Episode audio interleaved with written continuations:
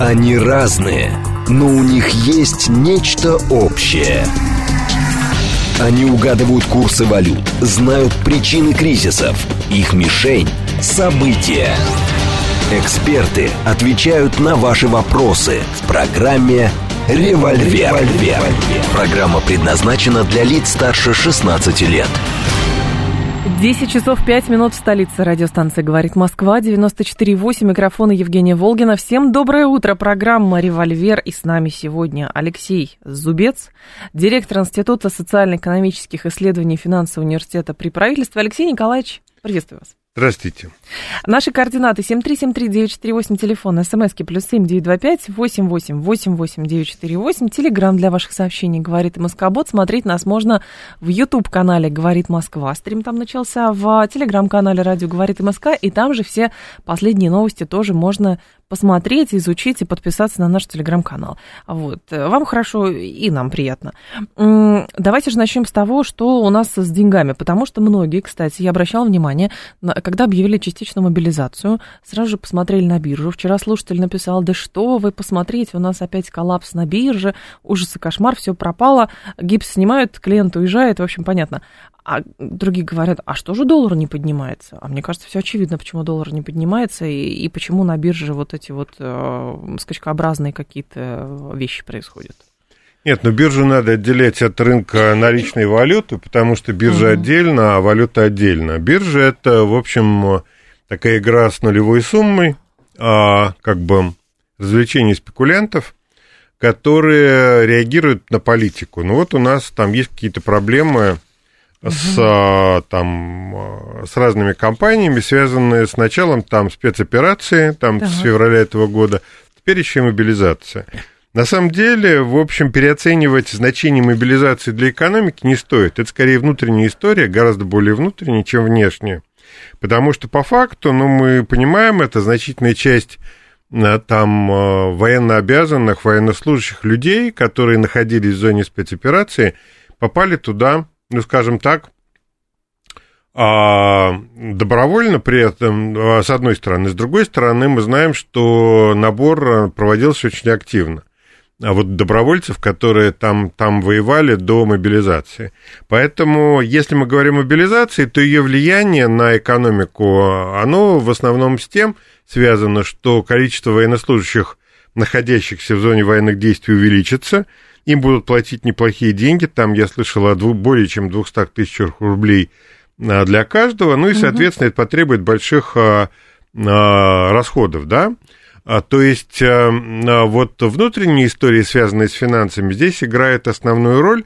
При этом вот говорить о том, что введение мобилизации каким-то образом серьезно изменило внутреннюю экономическую ситуацию, я бы не стал. Кардинальных изменений нет. Другое дело, что у нас есть риск э, реакции Запада на, не на саму мобилизацию, а на референдумы и а, как бы принятие этих результатов угу. и включение территорий, на которых а, эти референдумы происходили, в состав России. И Соединенные Штаты, вот я сегодня об этом читал с утра, обещали жесткую там и какую-то резкую, бурную реакцию на эти референдумы – на присоединение Восточной и Южной Украины в состав России и так далее и тому подобное. Там вон уже с газопроводами что-то происходит странное. Ну да, какие-то аварии на газопроводах, которые непонятно из-за чего произошли, какие-то утечки, почему эти утечки, как это могло произойти.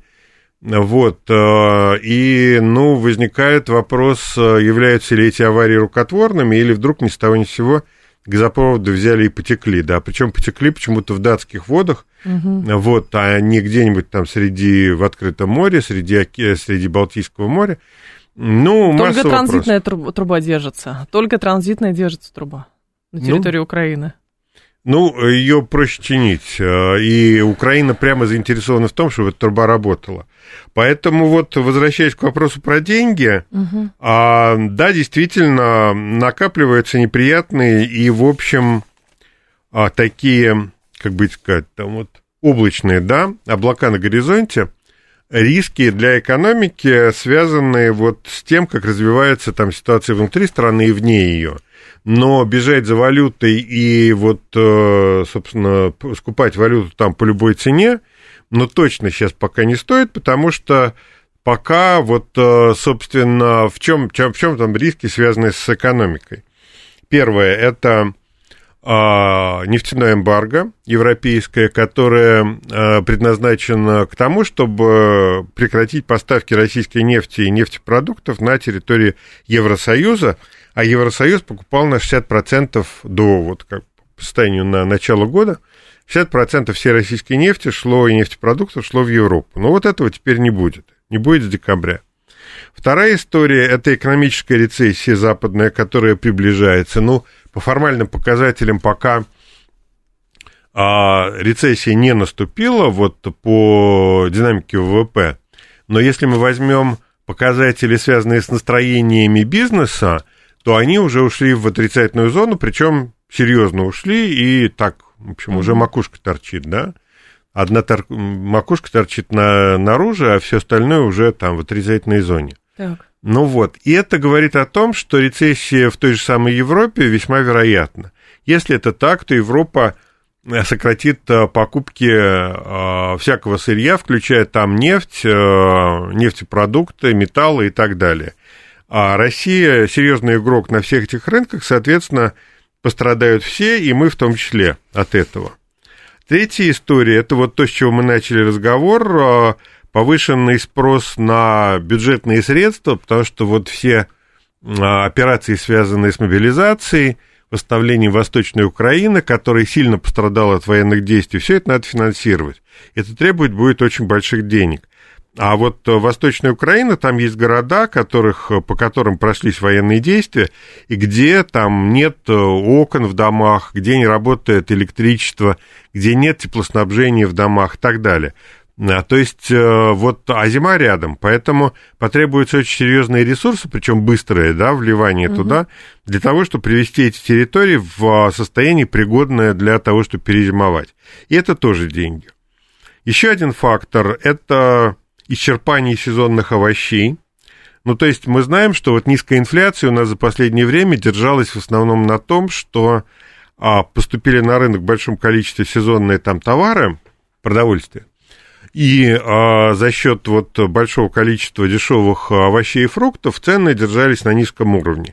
Ну, скоро этот поток начнет заканчиваться, а там через месяц-полтора он а, превратится в ручеек, маленький ручеек, и, соответственно, а, цены поползут цены вверх. поползут вверх, да. Следующая история, о которых я уже сказал, это вот э, международные санкции и возможное сокращение притока а, валюты на территорию России и, соответственно, удорожание импорта. Ну, то есть целый ряд негативных обстоятельств, которые угрожают э, экономике страны, вот, и скажутся а, в конце этого, в начале следующего года, в первой половине следующего года. Но если говорить о наличной валюте здесь, сейчас, сегодня, ну, в общем, пока нет э, серьезных рисков, вообще никаких рисков практически – а, которые бы угрожали сегодняшнему курсу рубля. Мне Завтра как... они могут появиться. Те же самые американцы могут ввести какие-то особенно хитрые и, как это, иезуитские санкции, да, но пока они над этим думают, что они придумают, мы пока не знаем, ну и поэтому вот сейчас волноваться об этом не стоит. Еще два момента по поводу нефти есть. Стоимость нефти бренд опустилась до значения начала года, 83, 81, 81 за баррель, и США будут поставлять Европе более миллиона баррелей нефти в день взамен российской нефти. Мы знаем, что нефтедобыча в Штатах рекордная, в принципе, но а, в основном вся нефть шла у них на внутреннее потребление. А теперь они будут а, пытаться заместить российскую. Что будет с рынком?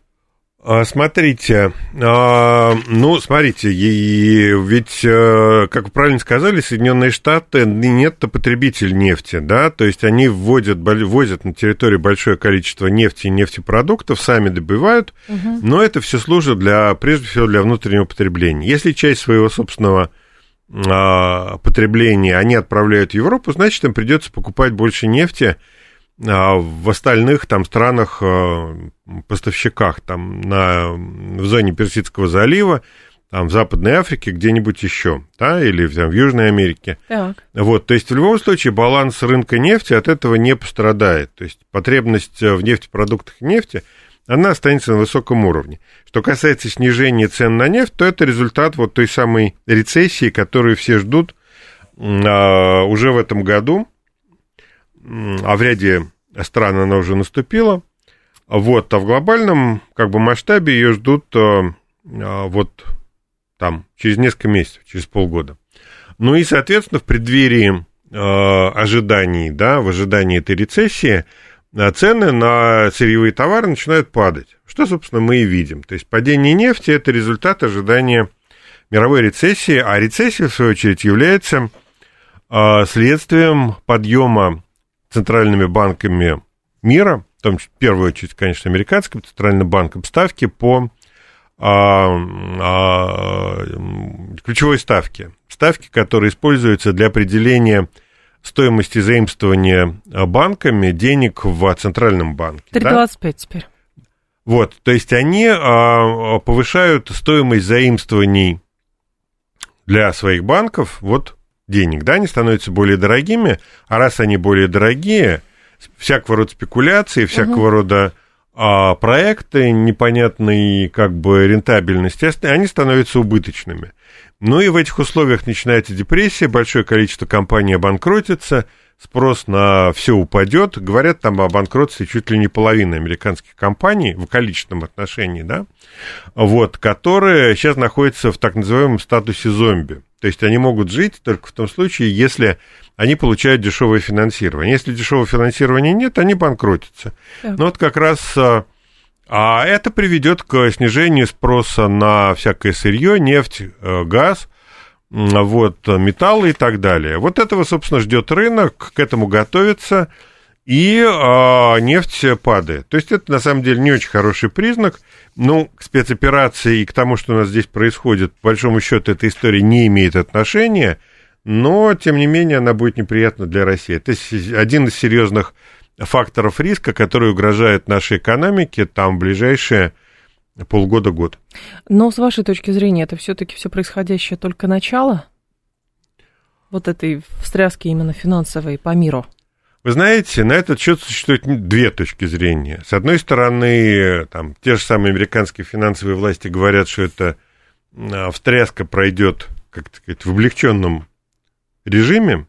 В отличие от восьмого года или с чем сравнивать? В отличие, вот, да, от седьмого-восьмого года. Вот. Э, другие говорят, что это будет мега-кризис, э, который погрузит в большие неприятности всех. Я думаю, что в данном случае а, как бы, ну, больше, в большей степени правы те люди, которые ожидают достаточно серьезной встряски, не слабенькой, потому что в чем а, причина глубины провала, которая ожидает мировую экономику? Угу. В том, что у американского центрального банка и у других центральных банков больше нет инструментов для сглаживания кризисов. Что делали американцы раньше? Когда начинается кризис, они начинают печатать деньги, занимают их там на рынке, выпускают долговые обязательства, собирают эти средства и бросают их на спасение американских компаний, которые начинают тонуть. Сегодня в связи с тем, что вот как раз ставка повышена, американская, да, собрать какие-то крупные деньги и за счет этого профинансировать профинансировать э, спасение экономики уже невозможно, не опуская ставки. Если они опускают ставку и снова возвращаются там, к нулю или вообще к отрицательным значениям стоимости денег на рынке, то возникает вопрос, а зачем все это было надо? Зачем надо было повышать, и теперь снова ронять эту ставку? И, скорее всего, американское правительство, американские финансовые власти пытаются обойтись без, вот, без спасения, да, без спасения угу. экономики. То есть они а, нацелились на то, чтобы действительно значительная часть американских компаний обанкротилась, вот, очистился рынок, а вот после этого начался восстановительный рост уже на чистой полянке, безо всяких там зомби, безо всяких проблем, все, значит, с чистыми счастливыми лицами, улыбаясь, там, двинуться в светлое будущее. Вот на это они рассчитывают, а для этого нужна реально серьезная встряска, короткая, но, как это, буду бить а, сильно, но, как там, Буду бить э, быстро, но сильно, по-моему, Да, так. Вот, вот примерно так. А вот будут бить быстро, но сильно, как говорил известный киноперсонаж. И э, думаю, что в том числе американские власти нацелились настроились на то, что кризис будет серьезным, жестким, но недолгим. Он... Вот это их сценарий. А, буду бить сильно, но аккуратно. Во, да? во, Спасибо, во, Дэйви. Мы уже забыли. А, хорошо, но здесь просто вопрос возникает. Этот кризис, он, с вашей точки зрения, рукотворный. А, я понимаю, что здесь ошибочно предполагать, что всему виной только ситуация на а, Украине. Возможно, все это накапливалось, энтропия накапливалась, и вот оно. Плюс история с евро и фунтом, которые настолько стремительно начали дешеветь по отношению к доллару. Смотрите, история, ну, смотрите, э, естественно, фундамент этого кризиса, да, он, э, это стечение объективных обстоятельств. Это э, накопившиеся в мировой экономике проблемы, которые вот как раз возникли во времена ипотечного кризиса и с тех пор не разрешены. То есть в чем проблема? Да, когда вот начался ипотечный кризис в Америке, там уж больше, там сколько там, 15 лет назад – да. А, американцы а, спасли да, свои компании за счет вот массового вливания денег и резкого снижения стоимости денег на рынке. И думали, что экономика вернется к росту, и положительный здоровый рост покроет вот те как бы проблемы, которые тогда возникли, и создаст, э, э, стоимость для тех денег, которые были залиты в экономику. То есть их просто заливают, а потом возникает некая дополнительная стоимость, которая их поддерживает. Да, и они превращаются из инфляционной накачки в здоровое восстановительное а, развитие экономики. Но этого не произошло. То есть, а, наоборот, те проблемы, которые были тогда, они укрепились, они превратились в хроническое заболевание, и стало понятно, что вот цена спасения экономики там, в 7, 8, 9 году, она такова, что она ставит под сомнение будущее а, существование а, и развитие всего коллективного Запада. Угу. В чем на сегодняшний день проблема коллективного Запада? Это снижение производительности труда и высокий уровень жизни, а, который они не могут поддерживать органическими инструментами, да, способами. Это накапливание внешнего долга, вот который уже становится неоплатным а и завышенный уровень жизни населения. То есть для того, чтобы придать дополнительный импульс развитию Запада, ему нужно пройти через жесткую встряску, которая в том числе приведет к падению уровня жизни граждан. То есть Запад жить так хорошо, как а, он жил там 15-20 лет назад, уже не будет. Он уже сейчас так не живет, как вот там в лучшие там, годы э, прошлого века, да? Угу. Вот. Эм, и вот эм, э, нужно для перестройки западной экономики нужна встряска. Ну вот они, соответственно, эту встряску организуют. С одной стороны, действительно произойдет там падение уровня жизни, разорение компаний и так далее и тому подобное. Но оздоровление западной экономики позволит ему в том числе бороться против, например, Китая, против России. То есть э, ну, Запад сегодня столкнулся с тем, что он ничего не может сделать э, ни с нами, ни с Китаем. И для них это проблема, потому что все западные санкции, которые они тут вводили, вводили, вводили, привели к тому, что Россия потеряла там 4% ВВП во втором квартале, если говорить о реальных доходах населения, то там меньше 2%. Ну, сейчас, наверное, в связи с дополнительными расходами на спецоперацию и интеграцию Восточной Украины в состав России, наверное, мы получим по крайней мере, стагнацию реальных доходов, но расти они не будут. У нас вот до мобилизации э, была, была точка зрения, правительство, кстати, ее поддерживало, о том, что уже к концу года мы вернемся к росту реальных доходов. Но сейчас, в связи с тем, что нам грозят большие дополнительные расходы, скорее всего, до конца года роста реальных доходов мы не увидим, а, скорее всего, будет какое-то их снижение небольшое.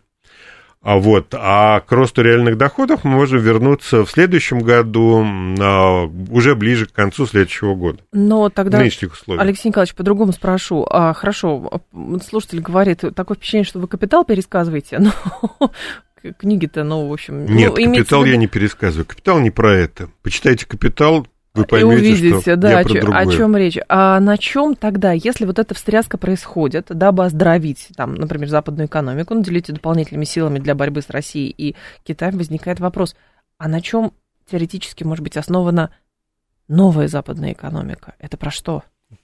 Смотрите, капитал возвращаясь к капиталу, это про то, что вот какая-нибудь там встряска приведет к разрушению а, европейской, да, отречемся от старого мира, он разрушится, и придет пролетарская революция, мы откажемся от денег, собственности, угнетения и так далее. Вот я про это ничего не говорил.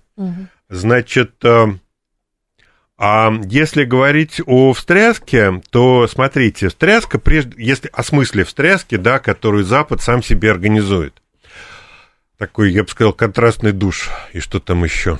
А ныряние в прорубь, я бы сказал. Угу. Такой, вот, которое приводит к оздоровлению организма. Ну, если, если не помрет человек, то оздоровится. Вот. А, смысл этой встряски состоит в падении уровня жизни. То есть а, Запад на сегодняшний день живет слишком хорошо, и западные политики, экономисты это прекрасно понимают. У Запада сегодня нет ресурсов для того, чтобы поддерживать тот уровень жизни, который, а, как они привыкли жить.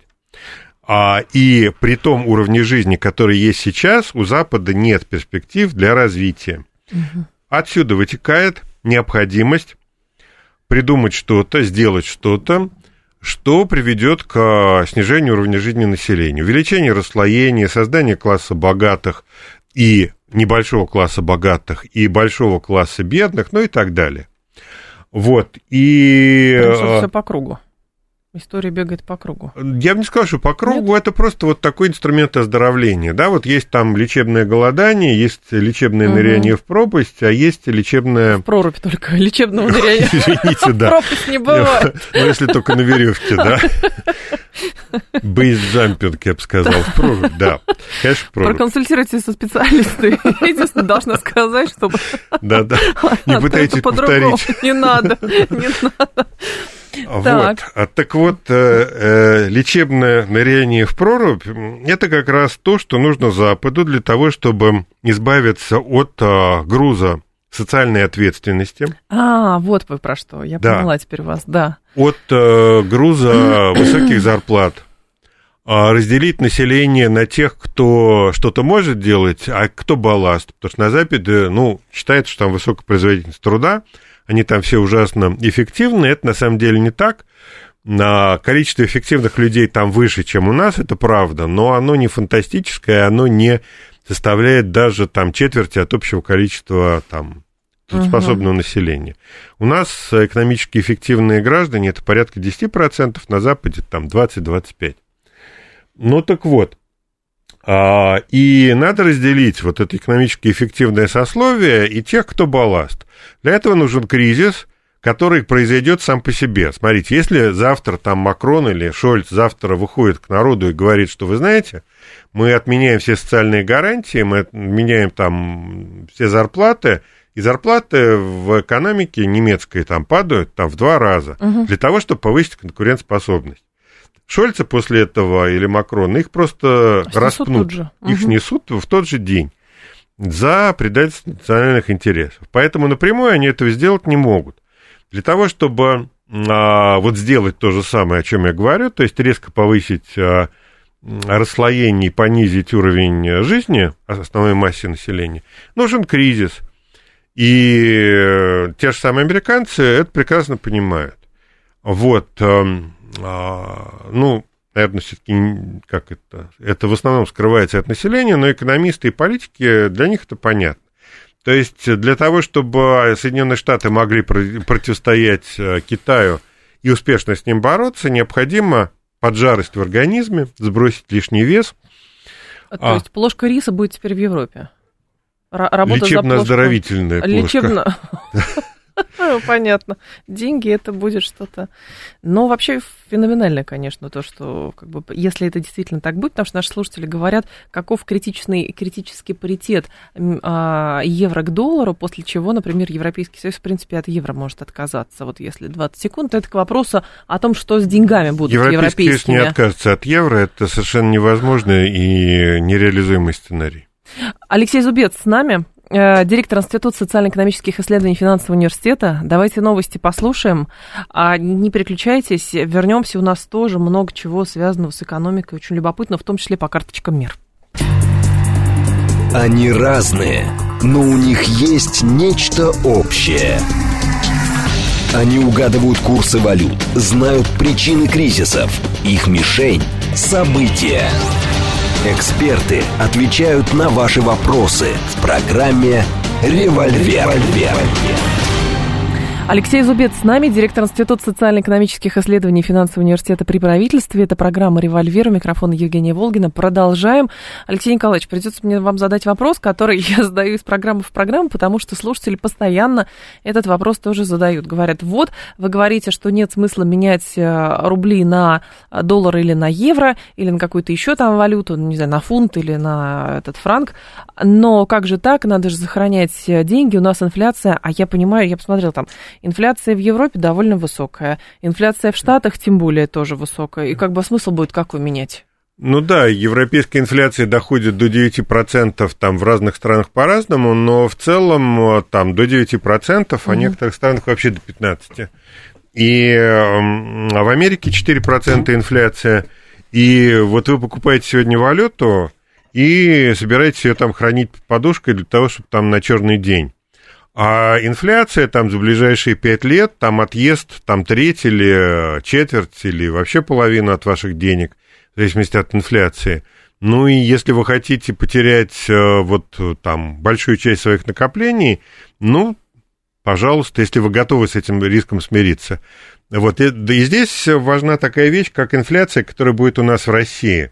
То есть прогнозы по инфляции. В этом году у нас, там называют там разные оценки – правительство ориентируется на инфляцию там в 13%, а вот мы там в финансовом университете считаем, что будет больше, там 15 э, до 17% может подняться. Но, тем не менее, это какая-то приемлемая инфляция, а, в общем, а, которая годовая, mm-hmm. да, а, которая не выходит за рамки, как это сказать, приличий, да, которая, а, не сказать, чтобы терпима, но тем не менее она управляема и регулируема. Какая будет инфляция на Западе? Ну, она тоже будет, причем значительная.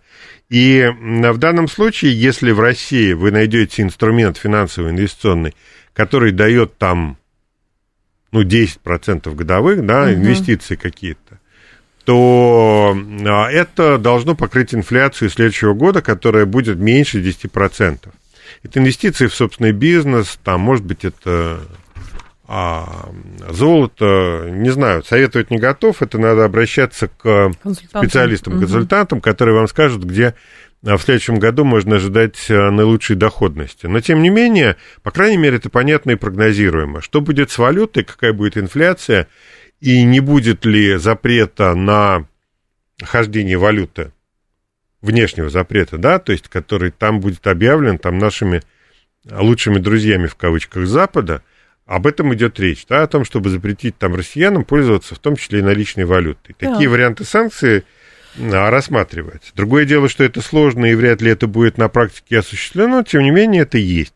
Но и в этих условиях вкладывать в валюту, ну, я бы не стал. Я вот угу. не вкладываю деньги в валюту. А по поводу еще инфляции, потому что многих взбудоражила тема, что очередная индексация тарифов на ЖКХ будет. Причем пройдет она на 7 месяцев раньше, прежде намеченного срока 1 декабря вместо 1 июля. И Минэкономики говорит, что рост тарифа составит аж в 9%. Это станет вторым их увеличением в этом году после июльской индексации на 4%. То есть всего 13%. А, Решение объясняется необходимостью обновления коммунальной инфраструктуры, тем, что в последние годы индексация была ниже уровня инфляции. Очень странная история. Ну, постоянно, во-первых, нужно обновление коммунальной инфраструктуры. И как бы, ну, это, а, это действительно объясняет необходимости вот этой индексации настолько высокой. Смотрите, а, правительство решило догнать стоимость э, жилищно-коммунальных услуг до инфляции. Я вот только что говорил о том, что прогнозируемая да. инфляция 13%, ну, с точки зрения правительства. Ну вот, собственно, 13% будет повышение Они услуг, жилищно-коммунальные услуги. А вот, а нужно ли это в нынешних условиях? Думаю, что нет. Политически вы имеете в виду, да? И Или в том числе и политически, и экономически. Ну, политически понятно, ко, ко всем нашим неприятностям и факторам стресса добавляется такое серьезное увеличение стоимости жилищно-коммунальных услуг. Это во-первых. Во-вторых, есть ли какие-то резервы, которые позволяют а, а, не повышать в такой степени стоимость жилищно-коммунальных услуг. Я абсолютно убежден, что они есть. А, для начала посмотреть необходимо на экономику вот, предоставления жилищных коммунальных услуг, и все ли там финансовые потоки прозрачны, нет ли там каких-то нарушений, куда эти деньги расходуются, нужно ли проводить там постоянные угу. ремонты тех или иных там объектов, и, или можно подождать с этими ремонтами и так далее.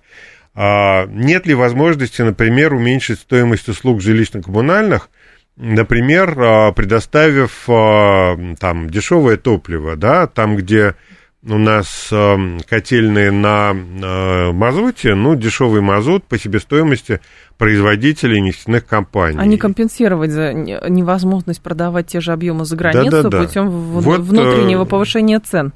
Да, то есть э, нет ли возможности увеличить э, реализацию вот этого топлива на российском внутреннем рынке жилищно-коммунальным предприятиям за счет просто снижения цен? Я просто еще вспоминаю Или по поводу, газа, не да, только по, мазута. по поводу э, индексации, потому что сколько раз такое было, что оказывается платят-то в целом все дисциплинированно, ну в целом, а в итоге получается, что не платят, а, как бы, проблема, что где-то деньги пропадают на уровне условно посредника, который должен эти средства перечислять уже э, непосредственно энергосбытовой компании.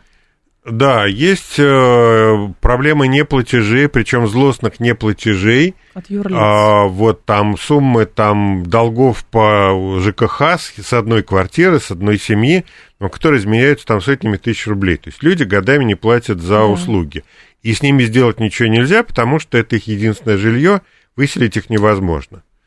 А, или оно вообще им не принадлежит, этим людям. Вот, э, э, есть проблема непрозрачности финансовых потоков. Вот вместо того, чтобы заняться этими проблемами и найти возможность э, не повышать стоимость жилищных услуг для населения, правительство прошло самым дешевым, простым для, дешевым для себя, простым для себя способом просто поднять цены, да, разложить а, вот все те проблемы, которые есть в системе жилищно-коммунального хозяйства, на всех, включая малоимущих. Ну, с пенсионерами там а, все довольно просто. У нас есть а, у нас есть требования о индексации пенсии не менее, чем инфляция. В законе этого нет, но по факту это требование существует. И пенсионеры получат вот э, прибавку, которая покроет им дополнительные услуги жилищно-коммунальных Но в итоге э, компаний. больше денег-то у них не станет. Да, у них не станет больше денег, но тем не менее они ничего не потеряют. Но не потеряют э, малоимущие и пенсионеры. Ну, малоимущие, там та же самая история, там индексация должна быть ниже инфляции, если мы говорим там о всяких пособиях. Угу. Вот. А те, кто вот работают в частном бизнесе, бюджетники всякие, для которых нет а, требования увеличения зарплат на инфляцию, не меньше, чем инфляция, ну вот эти люди будут платить больше, и про увеличение их доходов, ну, к сожалению, приходится забыть.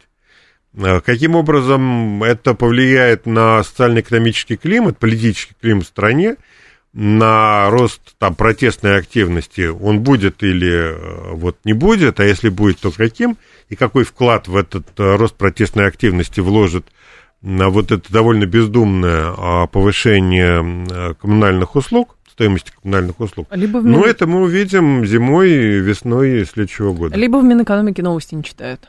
Ну, они вот, у них план был создан там год назад, и вот они по этому плану идут, а новостей не читают.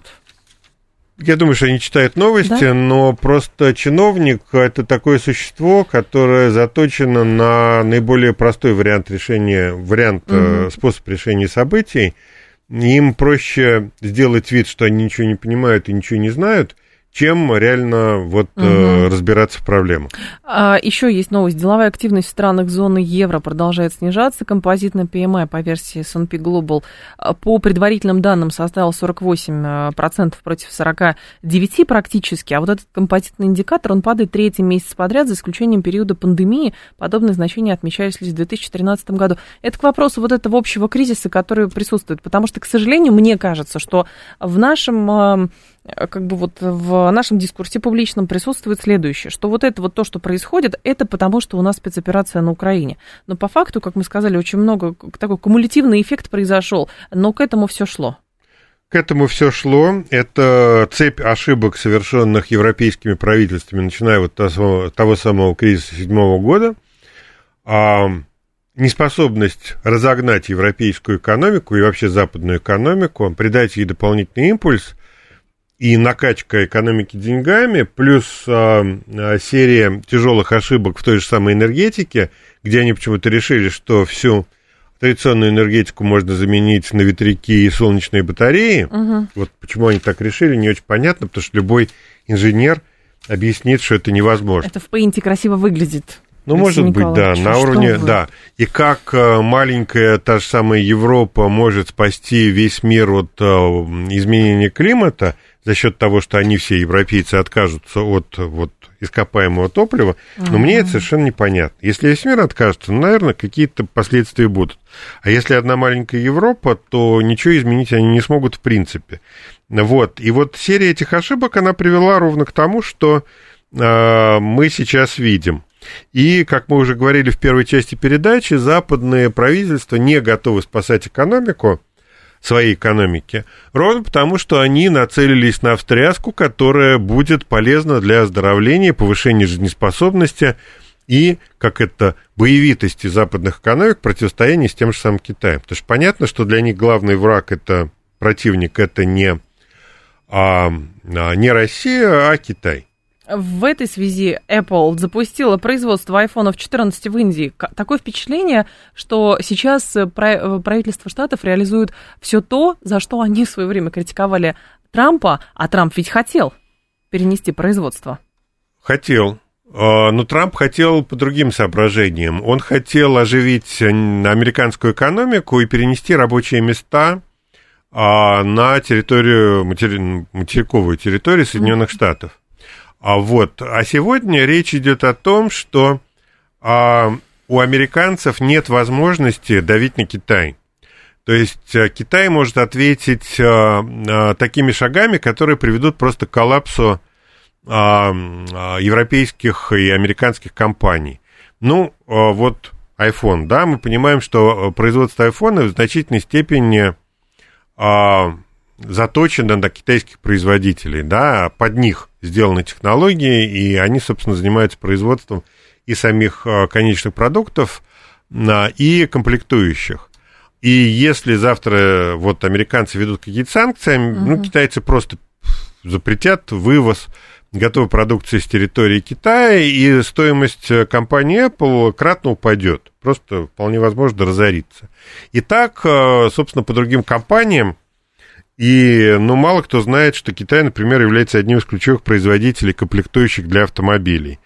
А, и вот в 2020 году, когда в какой-то из китайских провинций начался коронавирус, и они закрыли, позакрывали заводы, угу. производящие автомобильные комплектующие, электронные, то вся мировая промышленность автомобильная, она просто остановилась. Были огромные проблемы, потому что нету вот какой-то фитюльки маленькой, которую делают там на одном заводе в Китае, которые делают они для всех автомобильных концертов. И, а без нее машину выпускать на улицу невозможно, да, на, дорогу. И э, Китай может, э, вот у него масса таких инструментов, которые позволяют ему давить. А вот перенос э, производства из Китая в, на другие территории, в Индию, Вьетнам, куда-то еще, там, в Индонезию, Малайзию, куда там американцы переносят свои производства, по сути, это подготовка к войне. По сути, это подготовка к серьезной фазе противостояния а, Китая и Америки. То есть, вот если бы я был там одним из руководителей Китая, я бы, увидев эту новость, сильно насторожился, потому что фактически, ну, это стягивание армии, так вот в военной терминологии, границы. Американцы э, создают э, планы, создают инфраструктуру, необходимую для ведения войны, в том числе и войны горячей, да, с Китаем. А для этого они вот спасают свои производства, уводят их с территории Китай, Китайской республики, Китайской народной республики. Угу. Но, но, скажем так, тот объем производства, который сосредоточен, точнее, все американское производство, по сути, сосредоточено сейчас в Китае. И если Apple э, начала первое, ну, либо там кризис-менеджеры э, все просчитали, либо действительно это именно государственное решение, то какой срок требуется, чтобы ну, большинство критически значимых производств перенести в Индию? Ну, не только в Индию, там, в Турцию, в другие места. Это не быстрый процесс, это процесс, ну, первым за это, а, за это, вернее, об этом, да, угу. заговорил Клинтон. Это было там много лет назад, что а, необходимо... Нет, какой Клинтон? Вру, Обама. Обама собрал а, американских а, этих самых а, и сказал, что в исторической перспективе американские производители должны вернуться в Америку. Это угу. было много лет назад. Ну, вот. И сегодня мы видим вот прикладную практическую реализацию тогдашнего, тогда принятого решения. Так. А, и на это уйдет еще много-много лет. Ну, там лет не меньше 10 совершенно точно. То есть в ближайшие 10 лет американцы не а, начнут конфликта Китаем. Но подготовка к этому конфликту идет, э, и никто в Америке не собирается отменять эту подготовку. То есть стратегическое решение принято. И сейчас э, вот э, китайцы просто должны понять, какие ответы они могут подготовить за то время, которое им осталось до того момента, как американцы начнут, ну, фактическое экономическое уничтожение mm-hmm. Китая. Вот, а оно не за горами. 719 говорит, экономика финансовых спекулянтов затрещала по швам во всем мире. А в данном случае мы не говорим о спекулянтах. Действительно, там есть э, индексы, биржевые индексы, которые падают, и они падают все. Если мы возьмем там крупные экономики, они все в красном, там, по-моему, за исключением одного или двух. Вот угу. когда смотришь на таблицу значений а, биржевых индексов. Но в данном случае я говорю не о биржевых индексах, я говорю о реальной экономике. А реальная экономика – это а, уровень жизни, это производительность труда, это технологии, это логистика, это умение организовывать производство. Так вот, все те преимущества, которые обеспечивали благополучие Запада 50 а, лет назад – ну, они растворяются, да, постепенно растворяются в пространстве, во времени. И э, у Запада встает вопрос, как ему выжить э, коллективного Запада. Для этого нужно уничтожить конкурентов раз и оживить свою экономику два. Вот это, собственно, подготовка к этому как это, празднованию а, этого мероприятия. Угу. Вот, как там у Стругацких, план по проведению а, апокалипсиса. Там один из персонажей разрабатывал. Ну вот это американцы... Я, я понимаю, о чем вы говорите, но дословно не могу воспроизвести. Да-да, я тоже не могу воспроизвести. Это в «Отягощенных злом», там в их романе, там один из а, персонажей а, вот как раз занимался подготовкой, разработкой плана проведения мероприятий по, по организации страшного суда. Угу. вот они как раз заняты ровно этим. И надо понимать, что это люди жестокие и бездушные, если будет надо, они пройдут по трупам. То есть не надо, не надо верить э, в духовность Запада и его гуманизм и человеколюбие. Это люди, которые столетиями, если им, им было надо, лили кровь, не сомневаясь в этом, и просто перешагивали через трупы своих врагов и считали себя глубоко цивилизованными, глубоко культурными людьми. К сожалению, и это умудрились так. убедить, убедить Или, в этом. Ну, они сами себя считали. Думаете? 7373948, у нас есть 5 минут, чтобы в режиме Блиц э, Алексей Николаевич ответил на ваш вопрос. Сергей Алексеевич, давайте с вас начнем. Здрасте. Добрый день. Пожалуйста. Алексей Николаевич, на ваш взгляд, реальное состояние российской экономики на сегодняшний день, оно отвечает тем вызовам и угрозам, там, потребностям, которые появились и обострились в связи с проведением специальной военной операции? Спасибо. На две трети отвечает, на треть нет. И все. Все. 7373948, телефон прямого эфира. Выходит сотрудничество с Европой экономически невыгодно? Евгений спрашивает.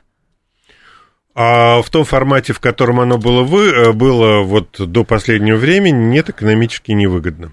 Ну, просто смотрите, в краткосрочном понимании, да, действительно, мы зарабатывали много денег. Но при этом э, речь ведь шла о том, что всемирное вот это разделение труда, в которое мы оказались вовлеченными, ну, сейчас нам эти, нас этим разделением труда сильно бьют по голове. Поэтому по факту стратегически вот это разделение труда оказалось невыгодным и ошибочным решением, хотя в краткосрочной перспективе тогда, да, а в 90-е годы, оно принесло России много денег. А вас давайте послушаем. Здрасте, алло. Здрасте, скажите, а вы вот не читали прогноз Пантина относительно того, какие по большим циклам Кондратьева ждут Россию в 2024 году? То есть должны быть события, сравнимые с отменой крепостного права, то есть либеральный цикл начнется – Новый и либеральный. выдержит. Вот прогноз, он еще в 2006 году опубликован. Понятно, спасибо. Смотрите, история с циклами, в том числе кондратьевскими циклами, она по большому счету притянута за уши, да, то есть когда а, вот а, там они описывались, эти циклы, почему-то вот ученые, которые стали говорить о циклах, не стали откатывать назад в историю, там, более раннюю историю человечества, где никаких циклов не было. Циклы, вот технологические циклы, это история там последних 300 лет. А до этого никаких циклов не было. Поэтому угу. я не особо верю в циклы, в том числе кондратьевские, и э, считаю, что в определенной степени вот теория циклов, она притянута за уши. Угу. Поэтому ожидать каких-то серьезных прорывов технологических в России там в э, обозримой перспективе я бы не стал. Мы имеем то, что мы имеем. Вот посмотрите на улицу, и какие там циклы. Нет там никаких циклов. А, Леонтий спрашивает, интересует ваше отношение к политике ЦБ? Какая? Политика ЦБ. ЦБ, ЦБ это служебный инструмент. Он реализует, в общем, ту политику, политическую политику, которую ему диктуют. А, в общем, сама по себе политика по удержанию стабильности, а, ну, она работает, да. А, какой-то длинной стратегии развития у ЦБ нет. Ему и не надо иметь стратегию развития, потому что ЦБ за ну, экономики. Потому что за развитие экономики ЦБ не отвечает. Они отвечают за чисто конкретные вопросы, они uh-huh. их решают. 7373948, вас успеем послушать. Здравствуйте, алло. Да, здравствуйте. Пожалуйста. Виктор, Москва. Да, Виктор. Скажите, пожалуйста, есть мнение у меня, ну, это лично мое мнение, Давайте. да, я как бы хотел узнать, прав, не прав. Мне кажется, что вот эти все военные действия – это следствие перезапуска мировой экономики. То есть э, слишком много товаров, денег слишком много, надо просто это перезапустить. Вот, Господи, э, кризис, я поняла, кризис капитализма, а, который разрешается путем боевых действий, понятно. Смотрите, то, что из Украины в 2014 году стали делать инструмент войны против России, Запад целенаправленно начал это делать. Ну вот, война началась в 2014 году, она началась, ну, даже раньше. Начал ее Запад э, тем, что начал вот мастерить из Украины инструмент для войны с нашей страной. А, и цель а, столкновений с Россией – это победа над Китаем. Надо понимать, что а, инструмент а, Украины – это инструмент борьбы не столько с, ну, с Россией, а через Россию. А, это инструмент разрушения Китая. И да, в этом смысле действительно вот те проблемы, о которых мы только что говорили, для этого Запад начал антироссийскую войну, в 2014 году ее начал, а при помощи создания вот русофобской Украины. Вот, а в паре Запад-Россия, Запад решил, что Россия более слабый игрок, которого надо выбить в первую очередь. Ну вот они mm-hmm. этим занялись в 2014 году. Выбивать Китай необходимо для восстановления экономической силы Запада, да. Ну, единственное, мы тут Стругацких вспоминали. Вот тут стату я так и не вспомнила, но вспомнила цитату из пикника на обочине. Нет на свете ничего такого, что нельзя было бы исправить. Ну, Это к экономике подходит, мне кажется. Не вполне. Есть процессы, которые не имеют заднего хода, не в силу того, что технически невозможно, а в силу логики этих процессов. Согласна. А, с нами был Алексей Зубец, директор Института социально-экономических исследований финансового университета при правительстве. Алексей Николаевич, спасибо, ждем вас снова. Далее Спасибо. у нас э, информационный выпуск. Макс Марина, я к вам в 14 часов вернусь. В «Умных парнях» сегодня Михаил Делягин. Анонс сделаю.